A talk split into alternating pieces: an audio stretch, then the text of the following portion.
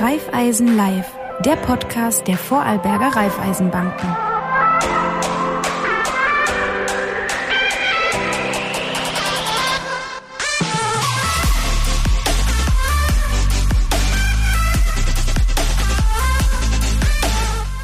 Herzlich willkommen zu Raiffeisen Live. Heute ein ganz spezielles Thema und zwar geht es heute nicht in der Hauptsache ums Geld, sondern es geht um die Frauensache ums Geld. Und dazu wirklich sehr starke Frauenpower hier bei uns im Studio. Herzlich willkommen ihr zwei. Einmal Andrea Witzemann, ist Beraterin bei den Raiffeisenbanken und die Benedikte danke. Hämmerle als Unternehmensberaterin. Herzlich willkommen im Studio und danke, dass ihr da sind zu diesem wirklich sehr, sehr spannenden und vor allem sehr wichtigen Thema. Ähm, Andrea, wir fangen gleich an. Reden Frauen denn gern übers Geld? Also ich denke, dass das kein Tabuthema mehr ist heute. Es wird viel über das Geld geredet, ähm, gehört zum täglichen Leben dazu. Und ich glaube, dass das wichtig ist, dass Frauen sich mit dem Thema beschäftigen und ähm, das auf dem Radar haben.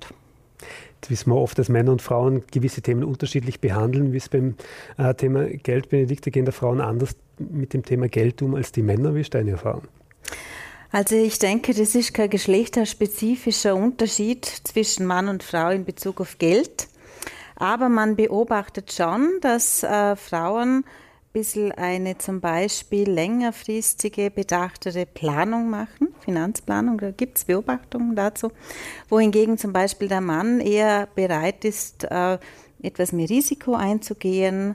Man weiß auch, dass Frauen mehr in Bildung, in Gesundheit, in Haushalt investieren und Männer vielleicht manchmal etwas mehr in Luxusgüter.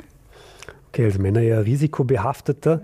Ähm, sind Frauen oder Männer cleverer? Gibt es da irgendwas, wo man sagt, sagst, Frauen sind etwas vorsichtiger, Männer etwas Risiko?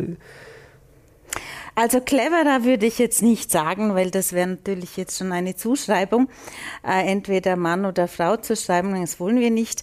Aber wie gesagt, die Frau äh, geht ähm, eher ein bisschen bedachter in das Ganze rein und der Mann etwas risikofreudiger. Deshalb ist das Gemeinsame ja immer so gut, dass Mann und Frau gemeinsam mhm. die Finanzplanung machen, zum Beispiel innerhalb der Familie, innerhalb der Partnerschaft, weil dann haben wir beide Seiten. Es mhm. ist eben nie gut, wenn eine Seite überhand nimmt. Andrea, das heißt, Frauen sind etwas vorsichtiger, greifen eher zu konservativen Finanzprodukten oder? Äh, das kann man eigentlich nicht generalisieren. Also es gibt sowohl als auch. Ähm, allerdings sind Frauen äh, existenzsicherer. Also die schauen schon im Hintergrund mehr aufs Familienleben, aufs Umfeld äh, und sind risikobewusster. Und sie fragen auch mehr nach. Also das mhm. kann ich aus meiner eigenen Erfahrung äh, in der Termine, ähm, habe ich das erlebt, dass äh, Frauen auch sich trauen, mehr zu fragen. Ganz wichtig bei, bei, finanziellen Angelegenheiten wirklich fragen, dass man sie wirklich auskennt. Ähm, wie ist denn da die, die, finanzielle Bildung? Ist, ist das bei Frauen oder Männern? Ist das, gibt es irgendwo bei einem Geschlecht ausgeprägter ähm, oder gibt es überhaupt keinen Unterschied mehr? Also ich denke, was finanzielle Bildung, Wissen anbelangt, war ja doch lange Zeit so ein bisschen die Idee, Geld ist Männersache. Mhm. Und deshalb haben sich Frauen per se weniger mit diesem Thema auseinandergesetzt. Vor allem jetzt die älteren Frauen. Junge Frauen, das erlebe ich, äh, setzen sich sehr wohl mehr mit dem Thema Finanzen auseinander, eignen sich mehr Wissen zu. Das liegt aber auch daran, dass es mehr Angebote gibt seitens der Banken, die Frauen, junge Frauen aufklären, ihnen helfen, sich Wissen anzueignen, bis hin zu InfluencerInnen. Also ich denke, heute sollte es da eigentlich keinen großen Unterschied mehr geben. Aber es gibt nach wie vor Herausforderungen für Frauen, was das Thema finanzielle Unabhängigkeit angeht. Welch, welche großen Herausforderungen seht ihr da im Moment? Die große Herausforderung für Frauen, finanziell unabhängig zu sein, liegt vor allem daran, dass zum einen Frauen, und da haben wir ja derzeit eine große Diskussion, mehr in Teilzeit arbeiten als Männer, es sind circa 50 Prozent. In der Männerwelt sind es knapp über 10 Prozent. Es ist auch so, dass äh, Frauenberufe, sogenannte Frauenberufe, schlechter bezahlt sind. Hier haben wir eine äh, geschlechterspezifische Unterschiede und Frauen arbeiten sehr oft im Sektor Handel, mhm. im Sektor Bildung, im Sektor Sorgearbeit äh, und diese, diese Bereiche sind schlechter bezahlt. Und dann haben wir den berühmten Gender Pay Gap, die Einkommensschere die immerhin bei fast 20 Prozent liegt. Das bedeutet, dass der durchschnittliche Bruttostundenlohn zwischen Mann und Frau bei der Frau um fast 20 Prozent schlechter bezahlt ist im Durchschnitt. Und all diese Faktoren führen dazu, dass es für Frauen oft schwieriger ist, finanziell unabhängig zu sein. Andrea, jetzt haben wir ein großes Thema, Frauensache Geld. Ähm, ist es jetzt für Banken ein neues Thema, wo man im Fokus hat, oder gab es das eigentlich immer schon so? Also ich muss sagen, die letzten Jahre ist es kein neues Thema mehr. Man hat es dann immer wieder mal versucht, ähm, speziell die Frauen reinzuholen zum mhm. Thema ähm, Veranlagung, Geldanlage, Vorsorge, weil schon immer, also oder oft der Mann äh, zum Termin kommt. Äh, ich denke, es liegt aber natürlich auch am Berater, Beraterin, äh, die Frauen anzusprechen. Sie sind sehr offen für das Thema und wissen um die Wichtigkeit des Themas. Ähm, es ist nichts Neues. Es wird viel darüber gesprochen, aber ich, ich habe das Gefühl, dass, dass es eigentlich keinen Unterschied geschlechterspezifisch geben sollte. Bis auf eben diese Themen, dass die äh, Zukunftsplanung oft eine andere ist. Gerade Thema Familie und Kürzungen dann durch ähm, andere Zeiteinteilung. Was ja aufgefallen ist, dass in den letzten Jahren ähm, das Thema auch immer prominenter wurde, weil es auch so quasi Influencerinnen gibt, die sich wirklich um das Thema finanzielle Sicherheit und wie investiere ich richtig und all das Thema äh, wirklich darum bemühen und da wahrscheinlich auch ein sehr weibliches Publikum haben, nicht nur wahrscheinlich, aber, aber doch sehr weiblich. Wie seht ihr das? Hilft euch das und, und wie wichtig ist sowas? Ähm, also ich denke speziell, ähm, die jüngere Generation beschäftigt sich auch mit dem und informiert sich sehr viel. Es ist natürlich auch immer etwas mit Vorsicht zu betrachten, weil wie mit allem, was man auf den Online-Plattformen findet und auch von den InfluencerInnen, ähm, man muss äh, eine eigene Meinung dazu haben, denke ich. Und man sollte auch den Hausverstand mit einschalten. Kann das sein, kann das nicht sein? Betrifft mich das überhaupt? Ist das überhaupt ein Thema für mich? Es hat bei uns, einmal gerade im Ländle, noch nicht so viel Einzug gefunden, aber ist auf jeden Fall stark im Kommen und gerade wie gesagt, speziell die Jungen sind sehr offen für das. Die bewegen sich nur auf den Online-Chats, auf den ganzen Medien, die es gibt äh, und glauben auch viel.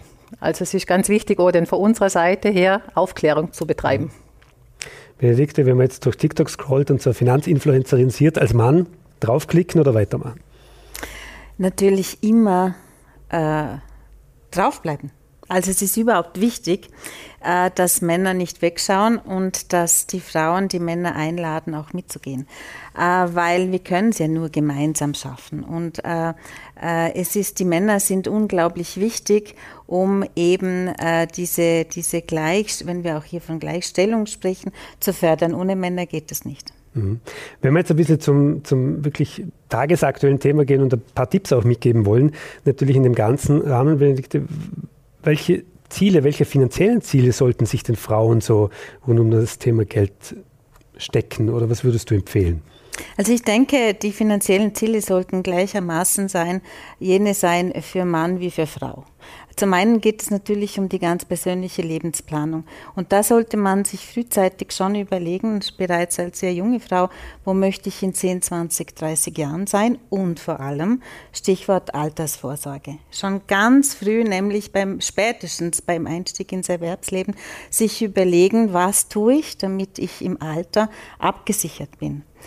Und wie gesagt, es hängt von den individuellen Zielen ab und da muss ich mich beraten lassen. Ich muss mir überlegen, wie sieht meine Lebensplanung aus und dann ganz proaktiv das Thema anschauen, regelmäßig anschauen und schauen, was muss ich anlegen, wie viel muss ich anlegen, damit dann am Schluss auch das rauskommt, was ich brauche. Zum Beispiel, um ein Haus zu bauen oder eine Wohnung zu kaufen oder meine Reisen zu machen, beziehungsweise mal eine Pension zu haben. Und wenn man noch früher anfangen, am besten schon, wenn man eine Tochter hat, ganz früh damit anfangen, für die schon was, damit die nahtlos weitermachen kann, oder? Natürlich. Ich denke, es ist ganz wichtig, schon die Kinder und die Jugendlichen, äh, ihnen, ihnen äh, sozusagen äh, die Kompetenz zuzusprechen, indem man ihnen zum Beispiel ein bisschen Taschengeld gibt, damit haushalten zu lernen, mhm. ein Gefühl zu bekommen, äh, was, äh, was, was Geld bedeutet, wie schnell es dann auch weg sein kann.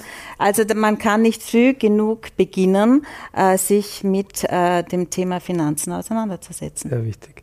Ähm, Andrea, wenn, wenn jetzt Frauen zu dir kommen oder in der Beratung sind, was sind so typische Fragen? Oder kommen? Welche, welche Bedürfnisse, mit was kommen sie denn zu dir oder zu euch? Also das ist eigentlich ganz unterschiedlich, äh, hängt natürlich immer von der aktuellen Lebenssituation mhm. derjenigen Kundin ab.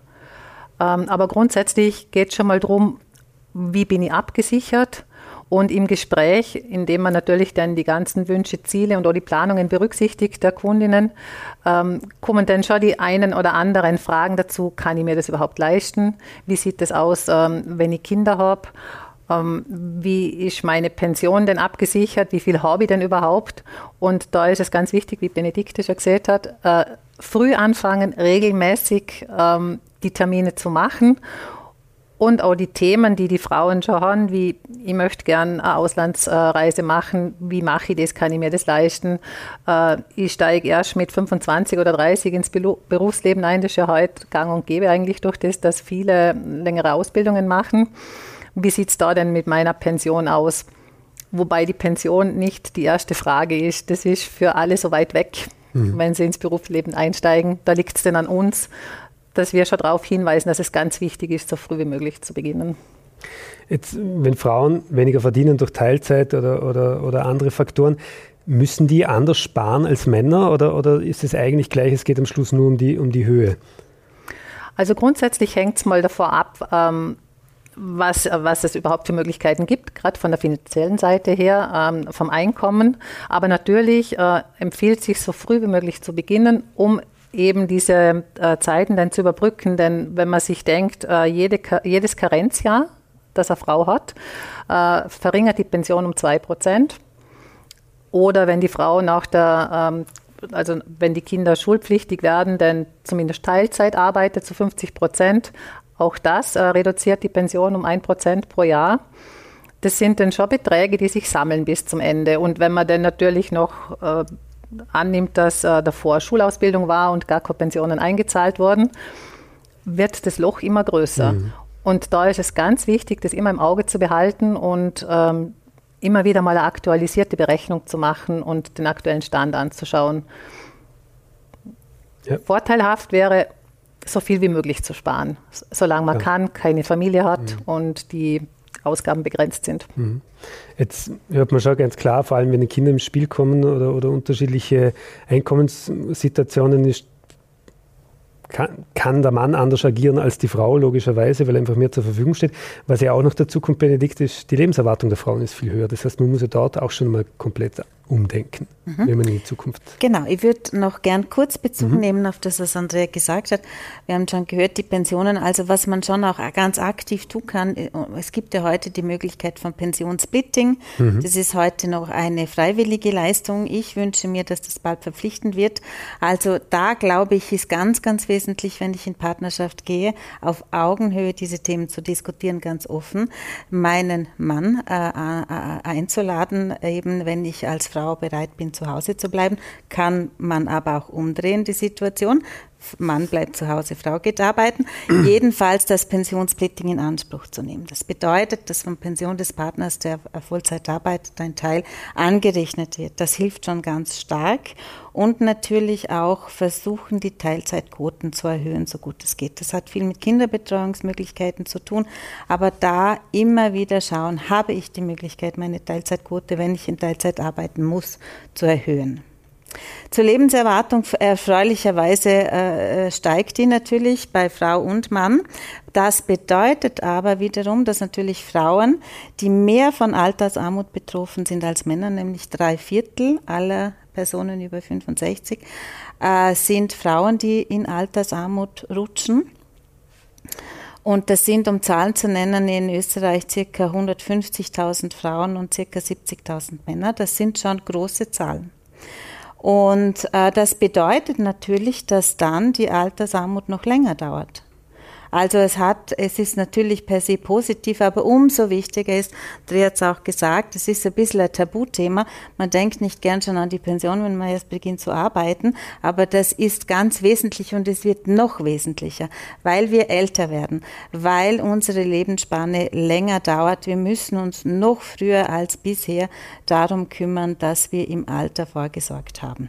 Und die Spezialistinnen und Spezialisten sind mhm. da in der Bank unter anderem.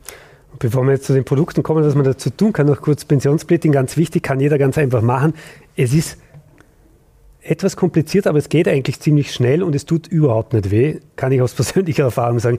Es ist ziemlich einfach und äh, als Mann bei den Beitragsmonaten, es tut wirklich nicht weh und hilft der Frau wirklich unheimlich, äh, vor allem wenn man logischerweise, wenn man Kinder zu Hause hat.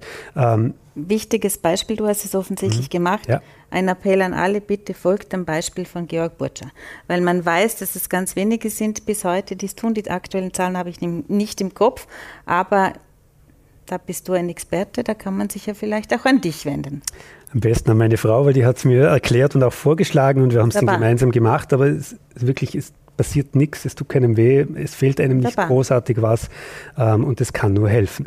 Ähm, bleiben wir bei den wirklich praktikablen Produkten. Ähm, was ist denn momentan, Andrea, so an Vorsorgeprodukten so aktuelles Thema oder was, was gibt es zu empfehlen äh, für die Frau? Also da gibt es ein ganz breites Spektrum. Ähm, kommt immer darauf an, wie lange habe ich Zeit, äh, wann habe ich angefangen, vom Alter her. Äh, wie wir schon vorher erwähnt haben, macht Sinn, also es beginnt heute schon in der Schule. Von, also gerade von den Banken aus wird ja der Finanzführerschein schon vorgestellt. Die werden ganz früh schon in das Thema eingeführt, auch die Jugendlichen. Und natürlich dann über die Eltern, dass schon vorgesorgt wird, so gut es möglich ist. Und dann, wie gesagt, kann man, ist es wichtig, grundsätzlich mal die Existenz zu sichern. Das ist ganz unabhängig, ob Frau oder Mann, das betrifft einfach alle. Und Gott sei Dank ist es auch so, dass nicht äh, nur noch 50 Prozent der Frau abgesichert werden, sondern schon die ganze Frau, wie es früher war. Das ist ganz ein übles Thema gewesen früher. Also da hat man Gott sei Dank sehr viel aufgeholt. Aber wie gesagt, da kann man über Versicherungen, wenn wir jetzt die Produkte speziell ansprechen, äh, kann man die Existenz absichern nicht nur den Todesfall und nicht nur die Pension, sondern auch eine Arbeitsunfähigkeit. Also da gibt es wirklich ein sehr breites Spektrum äh, für die Kindervorsorge, die Altersvorsorge. Ich kann mir die Pension früher finanzieren, wenn ich nicht arbeiten will bis 65. Das ist dann mein privater Teil. Äh, da habe ich alle Möglichkeiten. Wie ist mit dem Thema Geldanlage? Wie schaut es da aus für die Frauen? Unterscheidet sich nicht, ähm, also ist nicht äh, geschlechterspezifisch. Das ist für jeden eigentlich das Gleiche. Je nachdem, wie viel Geld ich zur Verfügung habe, ist es natürlich wichtiger, Reserve aufzubauen. Gibt es die berühmte Anlagepyramide, äh, die man hernehmen kann und gewisse Dinge einfach abgesichert sein müssen. Und dann kann man natürlich hin bis ähm, mit kurz-, mittel-, langfristige Planungen alles absichern. Also das ist auch natürlich aus dem Gespräch kommt es aus, wie risikofreudig bin ich, das ist schon ein wichtiger Punkt. Nicht nur, wie viel Geld habe ich zur Verfügung, sondern bin eher ein konservativer Veranlager oder jemand, der dynamisch veranlagt. Das sind ganz viele Punkte, die berücksichtigt sind. Wenn man in einer Partnerschaft lebt, was gibt es dort zu berücksichtigen als Frau? Was, was ist dort wichtig? Ich denke, es ist generell wichtig, ist man in einer Partnerschaft verheiratet, ähm, hat man eine Lebensgemeinschaft, ähm, Mann, Mann, Frau, Frau, Frau, das ist völlig egal, ähm, auf welches Geschlecht bezogen ähm, sollte man zu guten Zeiten, wenn man sich gut versteht, äh, gewisse Dinge ansprechen. Wie Benedikte auch schon gesagt hat, da gibt es äh, rechtlich gibt's viele Möglichkeiten, sei das ein Ehevertrag mhm. oder Testament auf den Todesfall hin sind ganz wichtige Punkte, äh, die man ansprechen sollte, solange sie im Guten geregelt sein können wenn sie denn notwendig sind, ist man oft nicht mehr so objektiv. Also ich denke, dass das ganz ein wichtiger Punkt ist, auch wenn er oft unangenehm ist anzusprechen, gerade wenn man gerade geheiratet hat oder gerade zusammengezogen ist, sind es wichtige Themen. Und natürlich auch, wenn es einen großen Unterschied gibt vom, von, der, Vermögensseite her, ist es natürlich schon ein Punkt, dem auch wir angehalten sind anzusprechen. Das heißt, so, sollte man immer einen Ehevertrag aufsetzen? Ich denke, das kann man nicht allgemein ähm, über alles drüber stülpen. es macht sicher Sinn, sich Rechtsberatung zu holen und sich das mal anschauen zu lassen und auch mal erklären zu lassen.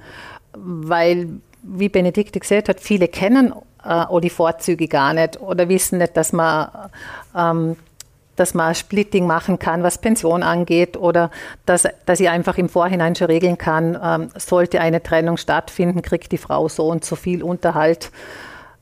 Es ist einfacher, im Guten das zu regeln, ja, wie im Nachhinein alles zu verhandeln und günstiger. Benedikte, Thema Partnerschaft, würdest du, möchtest du was ergänzen oder hättest du noch einen speziellen Rat dazu? Ja, das ergänze ich sehr gerne tatsächlich, weil äh, es muss uns bewusst sein, dass ja jede dritte Ehe geschieden wird. Also sprich, die Wahrscheinlichkeit, dass einer von uns drei geschieden ist zum Beispiel, ist hoch. Wir fragen da jetzt nicht nach, aber jede dritte Ehe wird geschieden, ist ein Faktum.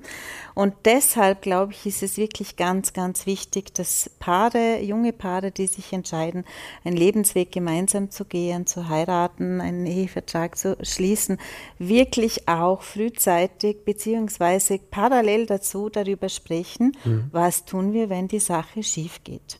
Weil die Leidtragenden sind oft die Frauen und die Kinder. Und man weiß, dass eine ganz ähm, stark von Armut auch betroffene Zielgruppe alleinerziehende Mütter sind. Und das kann vermieden werden, wenn man, oder, oder zumindest teilweise, glaube ich, aufgefangen werden, wenn man frühzeitig darüber spricht als Paar. Das ist bei uns noch nicht selbstverständlich, das muss man lernen. Äh, aber da auch drüber sprechen, wie sieht die Karriereplanung von beiden Elternteilen aus? Wie sieht äh, die Sorgepflicht beider Elternteile aus? Es gibt heute Modelle, Väterkarenzmodelle und so weiter, wo auch ein Vater zu Hause bleiben kann, damit die Frau, die Mutter auch den Karriereweg weitergehen kann. Und diese Dinge müssen angesprochen werden. Das möchte ich allen jungen Paaren mit auf den Weg geben. Super Überleitung, Andrea. Wenn wir ein bisschen in die Zukunft schauen, zu welchem Zeitpunkt wäre es denn ideal, dass dann die Frauen zu dir kommen, jetzt, ob mit oder ohne Partnerschaft? Also grundsätzlich empfiehlt sich so früh wie möglich zu kommen, sich so früh wie möglich mit dem Thema zu beschäftigen. Bestenfalls äh, schon mit dem ersten Gehalt, weil einfach dann äh, im Vorfeld schon mal die Ansparung begonnen werden kann, ähm, darüber gesprochen werden kann, was das Leben so bietet und was sich die Kundin auch schon für Ziele gesetzt hat. Die, viele Frauen haben ja schon Ziele, wenn sie anfangen zu arbeiten, äh, in naher Zukunft. Und den Rest machen wir über das persönliche Beratungsgespräch. Hm. Würdest du dir mehr Frauen in der Beratung wünschen? Also ich würde mir wünschen, mehr Paare in der Beratung zu haben. Ich persönlich habe jetzt Gott sei Dank die Erfahrung, dass ich sehr viele Frauen als Kundinnen habe. Allerdings, wenn sie dann in einer Partnerschaft sind, ist es oft so, dass einer den Part übernimmt und das ist meistens der Mann. ähm, Benedikte, wenn man, was braucht es so, also zum Thema Gleichberechtigung und Thema Finanzen, was braucht es, damit es diese wirkliche gleiche Berechtigung beim Thema Geld wirklich Fuß fasst? Also zum einen braucht es einmal das Selbstbewusstheit, das pardon, das Selbstbewusstsein der Frau selber, dass sie sich zumutet, dass Geld keine Männersache ist, sondern sehr wohl auch Frauensache, nämlich gleichberechtigt für beide Teile genauso wichtig. Also ich muss mich als Frau genauso wie ein Mann mit dem Thema auseinandersetzen, also Selbstbewusstsein.